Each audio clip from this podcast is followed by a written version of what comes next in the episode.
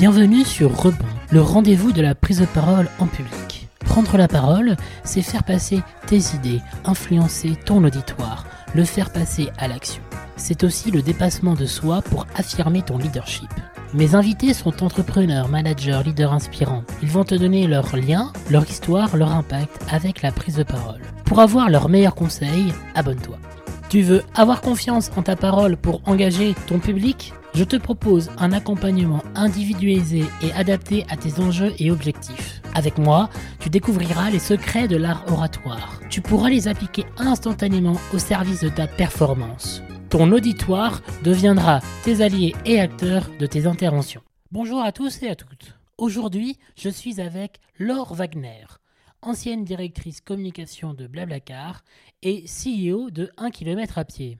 Euh, ce qui m'a marqué, c'est surtout sa passion, euh, et qu'il était mordu.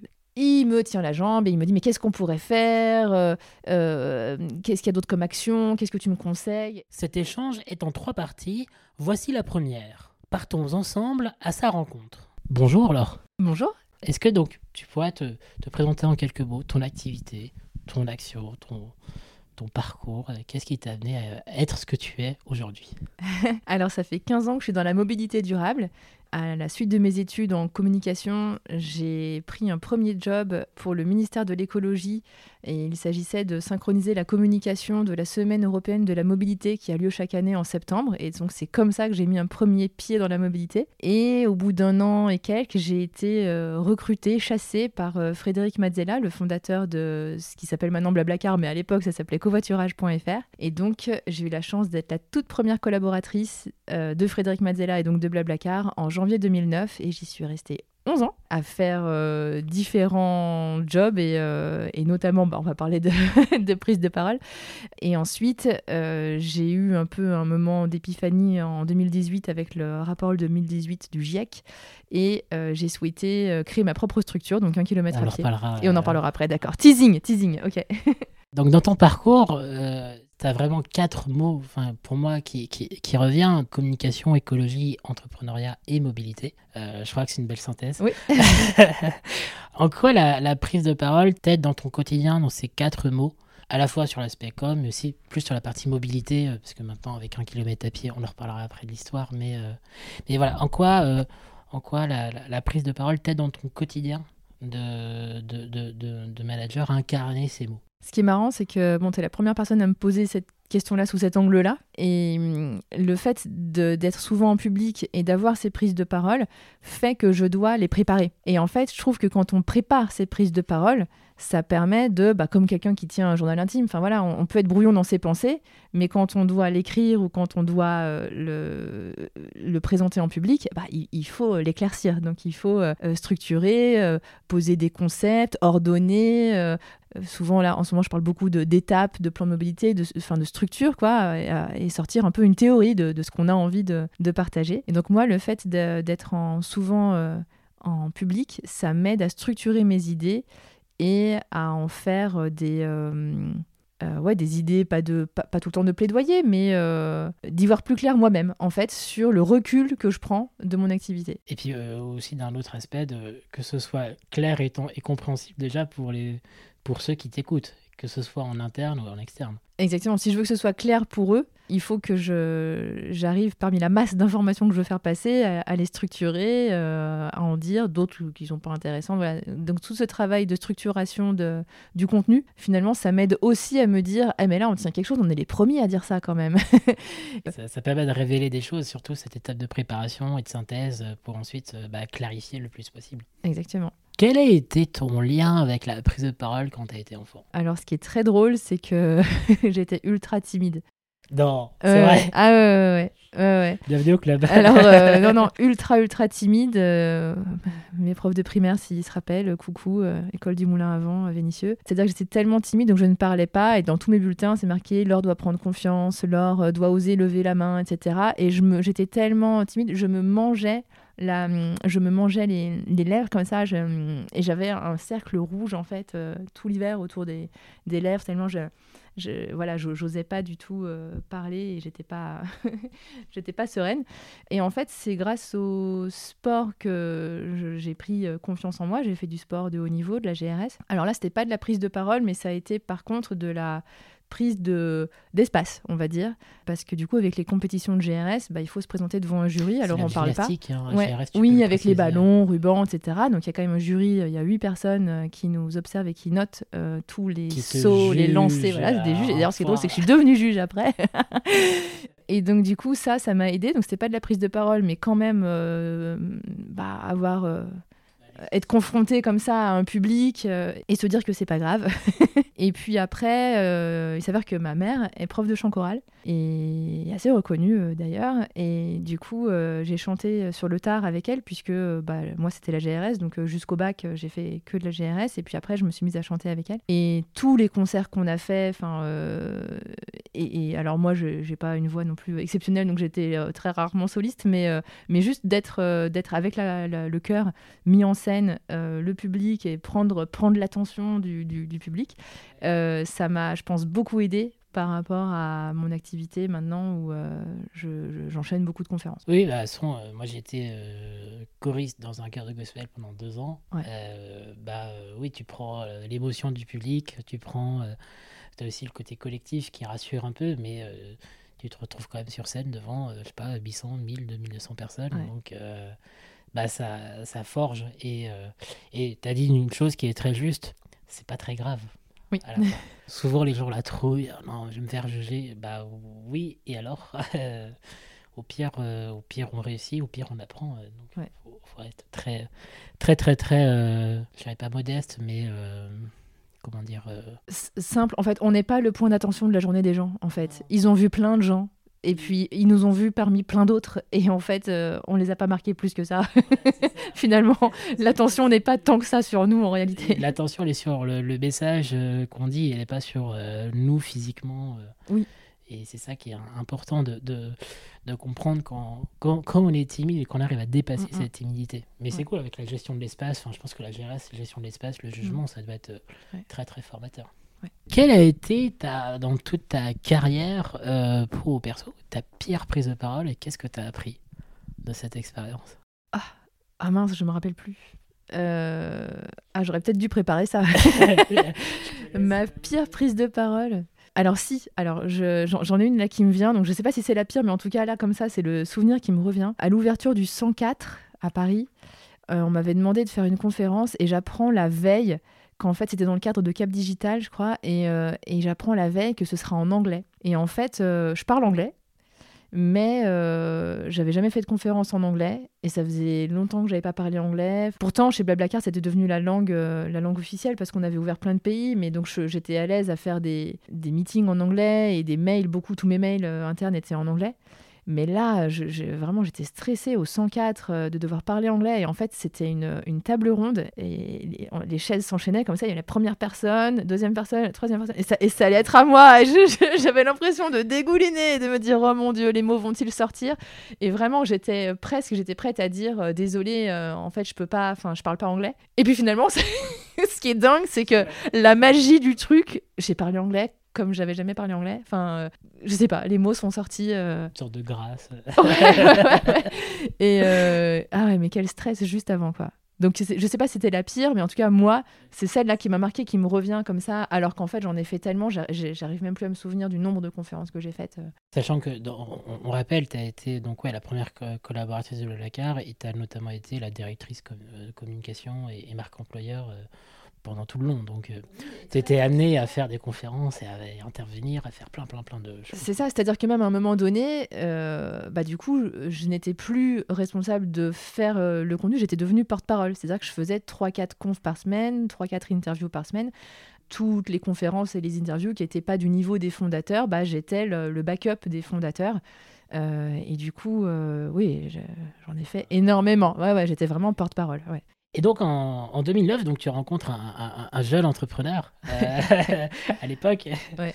qui, est, euh, donc, qui est Frédéric Mazella, qui est maintenant CEO de Blablacar. Enfin, on, connaît, moi-même, je suis venu ici chez toi en Blablacar en, tant que, en tant que conducteur pour une fois. Qu'est-ce qui t'a marqué dans, dans sa, sa, prise de parole Qu'est-ce qui, qu'est-ce qui fait que tu as, as, rejoint Blablacar en plus? Du projet de mobilité qui est vraiment un de tes cœurs de, de, de sujet mais euh, voilà, qu'est-ce qui t'a qu'est-ce qui t'a marqué chez lui? Alors, je sais pas si quand tu parles prise de parole, c'est est-ce que je l'avais vu dans les médias? Médias ou quand tu l'as rencontré Ouais, parce qu'en fait, je l'avais euh, pas vu dans les médias. C'était vraiment tout petit à l'époque. Il hein. faut vraiment se remettre dans le, le, contexte. C'était vraiment euh, tout petit et il avait fait quelques télés, mais je, je l'avais pas vu.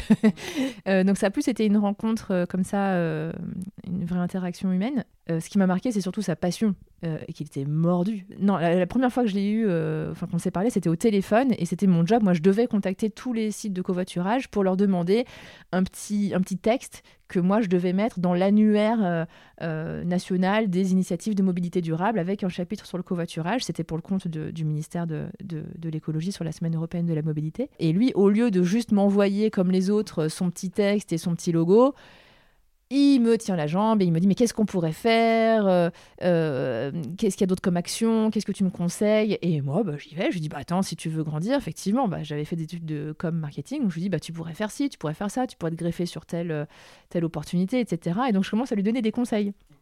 Et il était tellement à fond que euh, je sais plus exactement, hein, je n'ai pas noté à cette époque-là, mais euh, il m'a recontacté, il m'a proposé euh, qu'on participe à un appel d'offres ensemble. Et ce qui m'a, je pense, ce qui a fait que j'ai rejoint l'aventure, c'est son côté passionné et ambitieux. Pour, il, me il, me parlait du covoiturage. lui, il en était déjà persuadé en 2007-2008 que un jour tout le monde allait covoiturer et que ça allait venir en 2023 en covoiturage en Saône-et-Loire. Enfin, donc, c'était tellement une évidence pour lui que je me suis dit bah ouais, allez allons-y, euh, j'embarque. Et c'est ça qui est aussi important à, comprendre, et je parle pour ceux, les, anciens timides ou les timides actuels comme nous, c'est un élément qui est essentiel dans la prise de parole, c'est en fait quand on est animé ou passionné par une cause, on en devient passionnant. Et, euh, moi je note deux choses, il y a le côté passionné qui fait que bah, bah, tu as envie de, rejoindre, et aussi l'autre côté qui est extrêmement intéressant, c'est le côté euh, questionnement il t'a pas dit euh, bah, je vais faire ci, je vais faire ça. Il t'a dit qu'est-ce que je vais pouvoir faire pour euh, progresser. Mmh. Et en fait, ça ça, ça, ça, facilite aussi l'inclusion de nouvelles personnes parce que bah, on demande le point de vue à d'autres. Mmh. Et donc, c'est ça, c'est un élément qui est aussi important quand on prend la parole en public. C'est bah, si on est animé par une cause, qu'on soit timide ou le plus timide des timides, euh, on dépasse, quoi. Enfin, on se dépasse. Et, et c'est le côté aussi, je pense, très très impressionnant, euh, mais très utile de la prise de parole, c'est la capacité à fédérer et la capacité à embarquer des gens euh, très différents, mais autour d'une cause commune. Mm, mm. complètement. Lui, il était euh, en train de préparer, il avait sa feuille de route dans sa tête, mm. et il savait que pour y arriver, il avait besoin de compétences à droite à gauche qu'il n'avait pas encore. Après, je dis pas encore parce qu'en fait, Fred, c'est quelqu'un qui apprend tout très rapidement, qui est un génie. Et donc, euh, bah, je, laisse, je laisse venir tes questions. J'aurai d'autres trucs à dire après. Euh, d'où vient ta passion sur euh, les enjeux de mobilité et de, et de climat? Je ne sais pas. On m'a déjà posé la question plusieurs fois. Je viens d'un milieu mi-modeste, mi-classe moyenne. Vénitieux, banlieue, parents qui font attention, papa artisan euh, qui se paye quand il est voilà, restaurateur de meubles anciens qui se paye quand il a des clients et puis qui se paye pas quand il a pas de clients. Une maman à mi-temps à l'école de musique de Vénitieux. On faisait attention. En fait, c'était l'écologie par euh, le budget serré. En fait, c'était on ne gâche pas, on répare, on reprise, on fait circuler les vêtements on n'en achète pas trop, euh, mais c'était pas parce que on était très écolo, mais parce que bah fallait faire attention au budget. Euh, cela dit, euh, quand on a depuis tout petit euh, l'état d'esprit anti-gaspi, ben ça, ça reste. Ça, bah, j'ai d'un milieu un peu similaire, c'est vrai que chez moi le gaspillage ça n'existe pas quoi. C'est quelque chose de très, on mange les restes des repas, c'est on essaye de faire le moins de déchets possible. Enfin, c'est des choses qui. On crée des sookies. On crée des biscuits, on fait, on fait des, on fait des nouveaux gâteaux avec du pain. Enfin voilà, on fait plein plein de trucs. Et en fait, c'est, c'est, c'est du bon sens. Je pense que venant de nos milieux, c'est du bon sens, mais mm. c'est pas le bon sens pour tout le monde. Mm, mm, ouais. Je pense que ça me, ça me vient de là. Alors, à la fin de mes études, je suis partie en Australie, donc j'ai pris l'avion. À une époque, je oh, prenais l'avion. Je, je, ne prends plus l'avion. je regrette pas. J'ai passé un bon séjour, un petit peu. J'ai pris ma part euh, d'avion, c'est pour ça que je suis très sereine à l'idée de ne plus le prendre. Euh, mais dans un endroit qui est magnifique quand même. Oui, hein. exactement. Ouais. Quand on vit à la campagne comme ça, on est on a du beau euh, tous les jours. Pour reprendre, en Australie, j'y étais en 2007 et c'était le moment de la sortie du film euh, d'Al Gore, An Inconvenient Truth. Je suis allée le voir alors que je suis la seule du groupe. J'avais tout un groupe d'amis. Euh, je dit ah, venez, on va voir ce film-là. Donc quelque part, j'étais déjà attirée. Enfin, si je l'ai vu et qu'il m'a marqué, c'est que déjà j'avais envie d'aller le voir en fait. Donc on sait, je, je, sais plus vraiment. Je n'arrive pas à, marquer le moment où ça m'a intéressée en fait. Et donc je vois ce film et là, je me, ça commence à me travailler quoi. Et donc je savais qu'en rentrant, sachant c'était la fin de mes études, euh, six mois en Australie pour parler anglais, comme quoi je parlais quand même anglais, hein. je rentre et je me dis je veux trouver un job euh, dans, dans l'écologie. Et donc effectivement, je cherche euh, des annonces dans ce sens-là et je tombe sur ce, poste. Euh, J'avais pas de, de, choix, enfin biodiversité, l'eau, enfin peu importe. Et je tombe sur ce job sur Semaine européenne de la mobilité. Et ça me parle quand même beaucoup parce que le covoiturage, sachant que j'ai beaucoup navigué dans les milieux associatifs de justement chorale, GRS, où on enchaînait les compètes, les concerts, où il fallait se regrouper et faire des petites fiches. Mais vraiment, j'ai fait du covoiturage bien avant l'heure. Euh, mmh. Ou euh, bah, à la GRS. Euh, en plus, j'étais entraîneur. Donc, tu avec ton G8, bah, avec toute l'équipe, je suppose. Bah, hein, c'est ça, c'est ça. Et puis quand j'étais entraîneur, c'est moi qui devais. alors, je sais pas comment faisaient mes entraîneurs, mais du coup, quand moi j'étais dans la position de bah, il faut aller à Aix-en-Provence, aller les parents, on met une fiche, qui peut, qui a combien de places, etc. J'étais déjà dans ce, cet état d'esprit d'organiser du covoiturage avant, bien avant de, de rejoindre Blablacar. Donc, ça m'a le, le côté mobilité euh, partagée, durable, décarbonée, ça m'a parlé. Et puis j'avais envie depuis ce, film. Et puis ça m'a plus quitté. Et, euh, et j'ai envie de dire quand même que euh, j'étais à cette époque, avec le recul, dans une écologie un peu pour plus tard, pour laisser une planète propre pour nos enfants, pour le côté éthique de, de l'écologie parce que c'est bien, c'est faire le bien, c'est respecter, c'est ne pas gaspiller. Euh, donc, euh, mais je n'avais pas du tout pris conscience à cette époque-là de la gravité, de l'ampleur de la situation. Et j'ai eu ce moment-là, j'en ai déjà parlé, c'était mon petit déclic de 2018 avec le rapport 2018 du GIEC. Et là, qu'est-ce qui t'a marqué dans ce rapport? Moi, j'ai compris que l'humanité pouvait euh, être plus là à la fin du siècle. j'ai compris la rapidité. Vraiment, moi, le chiffre qui me qui me parle et qui me et qui devrait mettre tout le monde en mode panique, comme dit euh, Greta Thunberg, c'est que euh, le dernier âge de glace, il y a entre 14 et 20 000 ans euh, en arrière, il y avait de la glace partout. Et finalement, la Terre n'était que 5 degrés plus froide que ce qu'elle n'est maintenant. Et euh, si on va vers les réchauffements qui sont euh, ceux euh, anticipés par le GIEC, et là on est déjà à 1,5 degré de trop, et si vraiment on passe les, les, barrières et, les effets de non-retour avec le, le, permafrost qui fond de plus en plus vite et qui va libérer des milliards de tonnes de méthane, bah en fait on peut aller vers plus 7 degrés. Enfin, il y a un article du CNRS qui révise les trucs et qui dit plus 7 degrés. Donc ce côté-là d'une évolution de 5 degrés qui fait passer la Terre de l'âge de glace à ce qu'on connaît en gros, à 1850, et 7 euh, degrés en, 150 ans. c'est complètement dingue. Et en fait, quand on lit ce que ça peut devenir, à quel point ça peut transformer, on se rend pas compte qu'en fait, l'Europe peut être euh, totalement différente, désertifiée. Enfin, on le voit déjà un petit peu avec l'Espagne, l'Italie, euh, plus rien faire pousser. Enfin, en fait, les gens se rendent pas compte que l'écologie, c'est notre capacité à boire, à manger et à ne pas mourir de chaud. Mais c'est ça on revient euh, sur, sur cet élément du rapport. Il y a un truc qui m'a, marqué, c'est donc sur, euh, sur cet aspect-là, 5 euh, degrés en moins. donc à l'époque, longue époque, mais la Grande-Bretagne n'existait pas, les pays nordiques n'existaient pas parce qu'il y avait 25 mètres de glace dessus. Donc voilà, c'est ça aussi qu'il faut qu'on, qu'on puisse imaginer sur l'écart qu'il y a de température quand on a que, entre guillemets, 5 degrés. Mais c'est en fait les, les, conséquences sont énormes. Bah, c'est la différence entre une planète vivable ou pas.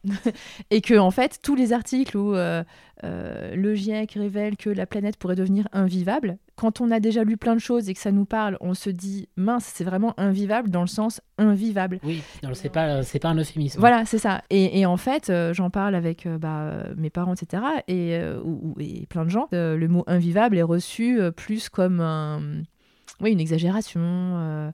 Euh, mais non, mais euh, invivable, dans le sens où parfois on va avoir chaud. Non, non, mais. non, non, non, non, 50 degrés, c'est pas, c'est pas juste avoir chaud. Ouais, 55 degrés en France autour de 2040, 45, enfin voilà, c'est avoir chaud tout le temps. Et, et des canicules létales 364 euh, jours sur 365 tout autour de l'hémisphère.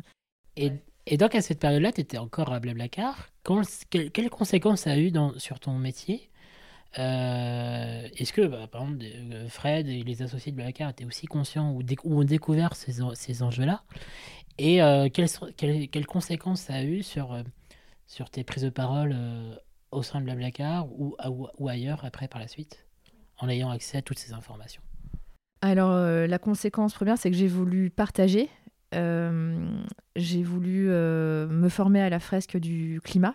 Et donc, dès fin 2018, J'étais animatrice de la fresque du climat. On n'était pas nombreux à l'époque. Euh. Alors, fresque du climat, tu peux dire ce que c'est? Oui, la fresque du climat, c'est un jeu qui est bien connu maintenant. Je vous invite à taper fresque du climat, euh, qui a été créé par euh, Cédric Riggenbach, qui est l'ancien président du Shift Project et qui, du coup, maintenant président de la fresque du climat. Et qui, pour ses élèves, il est prof et conférencier climat. il y a tellement, c'est tellement complexe à comprendre les interactions et les relations de cause à effet entre les activités humaines, les phénomènes physique et les conséquences sur l'humanité, qu'il s'est dit je vais faire des cartes et faire des flèches pour leur montrer, pour montrer que c'est il y, a plein d'interactions dans tous les sens. Et ça a tellement bien marché qu'il s'est dit bah pourquoi réserver ça qu'à mes élèves une fois par an? Je vais en faire un jeu et je vais former plein d'animateurs. Et là, je sais plus, j'ai publié les chiffres, mais oui, oui même plus que ça. Ouais, ouais, je pense c'est pas 2 millions maintenant, mais et ça se, les entreprises sont saisies. Ce DF a formé tous ses salariés, enfin tous ses agents voilà, ça se, ça se répand et je, suis assez persuadée, venant en plus du milieu de la communication, que c'est quand les gens ont compris, quand le message est bien passé et qu'on parle de la même chose, que là on peut agir en fait. On ne peut pas agir à la hauteur des enjeux si on n'a pas compris le problème. Donc euh, du coup je me suis dit bah je vais, euh, je vais être un peu porte-parole de ces sujets-là à travers ce jeu. Et puis finalement après de fil en aiguille euh, j'ai aussi euh, je, fais, des conférences, j'en loupe pas une pour euh, mettre, des, chiffres, etc. Et maintenant, dans mon activité de, là, d'entrepreneur avec un kilomètre à pied, j'ai plein de clients B2B, qui veut dire que j'ai souvent des restitutions clients ou des kick-off projets, etc. Bah, je rappelle toujours le contexte euh, pour que ça ne soit pas que le projet de mobilité, de rapprochement domicile-travail, mais que ça s'insère dans qu'a dit le GIEC, combien de temps on a, avant quoi, pour aussi leur signifier l'urgence dans, laquelle s'inscrit leur, propre projet. Tu parlais tout à l'heure que, Fred Bazala était quelqu'un qui apprenait très très vite les choses, et c'est une des choses qui t'avait euh, le plus surpris chez lui. Euh, je suis très curieux de savoir comment, en termes de culture d'entreprise, euh, la, la parole de Fred ou la tienne, ou la parole des associés, pouvait euh, pouvait permettre de créer une culture d'entreprise forte. Je crois que la bienveillance était un, des mots de, de, Blablacar. Comment en fait vos prises de parole respectives ont permis de créer cette culture-là euh, euh rappel, hein, enfin, tu as commencé à Blablacar, tu étais euh, la première, la première tu as fini, il y avait 700 personnes. C'est ça, ouais, 750 dans 22 pays. comment en fait la, la, ouais, vos prises de parole ont pu, créer cette culture-là et mm. puis aussi s'adapter avec le temps, avec le contexte de grosse croissance et aussi internationale parce que maintenant il y a des collaborateurs de plein de pays différents. Oui, exactement. Le moment où il a été important de structurer la culture d'entreprise, c'est le moment où euh, ça ne pouvait plus être uniquement le côté euh, relation interpersonnelle avec les fondateurs puisque le cercle s'élargissait et que euh, bah, Fred, Francis et Nico pouvaient pas avoir euh, une relation soutenue avec chacun des salariés quand on est 300, 400, euh, voilà. Euh, et dans d'autres pays. Les journées font que 24 heures. exactement. Et donc, il a été important de structurer et de dire, parce qu'au départ, la culture d'entreprise, elle était dans l'air elle était là entre nous, elle était évidente, mais on savait pas, on l'avait pas écrite, elle était évidente, elle était parce que c'était une passion partagée par des gens mordus de covoiturage et avec beaucoup, beaucoup d'ambition aussi pour le covoiturage, le côté faut y aller, il y a une urgence. Et donc, euh, euh, ce côté euh, passionné, on s'est dit, on ne peut pas demander à des gens de devenir passionnés. C'est pas possible. Tu peux apprendre des choses, des soft skills, des hard, skills à des gens, mais se passionner, c'est soit tu l'es, soit tu l'es pas. Donc en fait, on s'est dit le mieux, c'est de partager notre culture, de dire qui on est. Chez nous, euh, c'est We are passionate, we innovate. Euh, c'est voilà tout plein, il y avait plusieurs mantras comme ça. En fait, le fait d'afficher cette culture et de bien projeter aux candidats de qui on est, on est vraiment des foufous du covoiturage en fait. Donc, bah, ça permettait d'avoir en retour des gens qui candidatent, qui adhèrent en fait à cette culture et qui ont envie oui. Oui, c'est ça. Et puis si, euh, si tous ces mots-là, ces, ces, ces, valeurs qu'on partageait, euh, euh, ça ne résonnait pas en eux, bah, peut-être qu'ils n'avaient pas envie de, postuler et de se dire ça a l'air d'être des dingos du covoiturage, moi je veux juste un job. donc, donc du coup, il y avait, y avait ça, le côté valeur partagée, le côté activation aussi de chaque valeur, de se dire bah, si une de nos valeurs c'est We are the member, euh, be the member, désolé, oulala, ça fait 4 ans que j'ai quitté Blablacar, be the member, euh, être le membre, enfin vraiment de, se mettre, d'avoir de l'empathie et d'être membre soi-même, et ben dans ce cas-là, ça veut dire qu'il faut célébrer ceux qui sont membres et qui font beaucoup de covoiturage. Euh, on veut, vu que c'est un critère, et ben chez nous, il n'y a pas d'employés du mois, mais il y a les covoitureurs du mois qui ont eu le plus d'avis, qui ont fait le plus de covoit ce mois-ci. Et du coup, de valoriser la, la, pratique. Et dans le hall d'entrée de Blablacar, euh, il y avait, parce que maintenant ils ont déménagé, il y a, je, suis plus sûre qu'il y ait tous les portraits dans l'entrée, mais en tout cas à, mon époque, il y avait un grand Hall of Fame avec tous les portraits, non pas des gens euh, performants ou quoi, enfin certainement qu'on était tous performants de toute manière, mais il y avait les, les top covoitureurs quoi. Donc voilà, c'est toute, euh, c'est toute, toute une galaxie. La culture, ça se décide pas, c'est les gens. Ça se construit. Et ça se construit, et surtout, ça émane des fondateurs. Ça n'aurait pas pu, on n'aurait pas pu avoir euh, cette culture-là et cette énergie-là si ça n'avait pas été le, le, enfin, ça, enfin, tout ça venait quand même de l'humanisme de, de, Fred Mazzella, euh, Francis, Nico, mais quand même Fred qui avait quand même initié tout ça. Et aussi, il y avait, bah, il y a l'aspect aussi comment tu la diffuses. Donc mm. là, par, par, par, la parole, mais aussi par les mots, par les, mais aussi par l'incarnation. C'est-à-dire que mm. euh, euh, j'ai souvent vu, moi, des projets euh, d'entreprise où, où les mots étaient là, mais en fait, mm. ils n'étaient pas, pas ou peu, incarnés. Et donc là, bah, forcément, et là, euh, on, repart sur la rhétorique de base, mais si tu as une différence entre ce que tu dis et ce que tu fais, euh, mm. tu as une perte de crédibilité énorme, et donc tu n'impliques pas, enfin, tu ne peux pas euh, demander à des personnes, quelles que soient les personnes, des collaborateurs ou, même dans le perso, de, bah, de, de, te rejoindre. Parce que bah, si tu as une manque de confiance, parce qu'il y a une différence majeure, c'est un hic, quoi. Mm. Bah oui, la culture, c'est important qu'elle soit vraiment vécue de l'intérieur. On ne peut en parler à l'externe, faire des interviews que quand on est euh, solide sur ses appuis et qu'on sait que c'est vrai, quoi. Sinon, euh, pour être transparent, enfin moi j'ai vu, bah, forcément, j'ai vu pas mal d'interviews de Fred, même avant de préparer cette interview, de la, tienne quand tu étais à, à, Blablacar. Et euh, moi, dans le cadre de mon activité précédente, j'ai eu la chance de venir au siège. et et c'est vrai que ça s'incarne de partout, quoi. Enfin, que ce soit dans vos mots ou même euh, au siège à l'époque, donc 4 ans, mm. on sent que, vous, moi, euh, en tant qu'usager de Blablacar, on sent que c'est vraiment les fous de Blablacar. Enfin, mm. les fous du covoiturage, les fous de, comment créer euh, toujours une meilleure offre, une meilleure performance, une meilleure. mais aussi avec un côté très, très, très bienveillant, enfin, vraiment une bienveillance au service de la performance. En tout cas, moi, ça se ressent en tant qu'usager et aussi bah, maintenant passionné de prise de parole, que c'est incarné. Quoi. Mm, Un grand merci pour ton écoute. Si cet épisode t'a plu, tu peux le partager et mettre 5 étoiles plus un commentaire sur Apple Podcasts ou Spotify. A bientôt pour une nouvelle rencontre.